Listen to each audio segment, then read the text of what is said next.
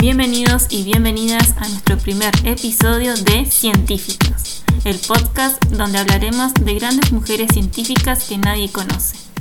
Mi nombre es Cintia Maldonado y hoy en nuestro primer episodio vamos a hablar de Barbara McClinton, científica que recibió el Premio Nobel de Medicina en 1983. Científicas que cocinan, limpian y ganan el premio Nobel y nadie se entera. Los invitamos a conocer a algunas científicas que a lo largo del tiempo fueron ignoradas y súper originales. Y originales. ¿Y vos, qué científicas mujeres conoces?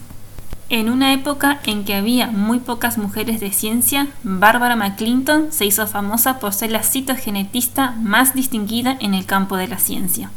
Bárbara fue pionera en el campo de las ciencias agrícolas en tiempo en que las mujeres dedicadas a la ciencia no tenían reconocimiento o apoyo.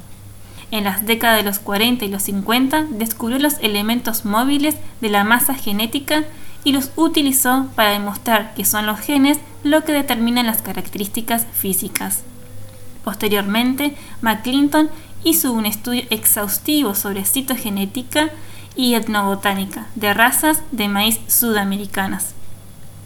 En un tiempo, sus teorías sobre la transposición fueron recibidas con escepticismo.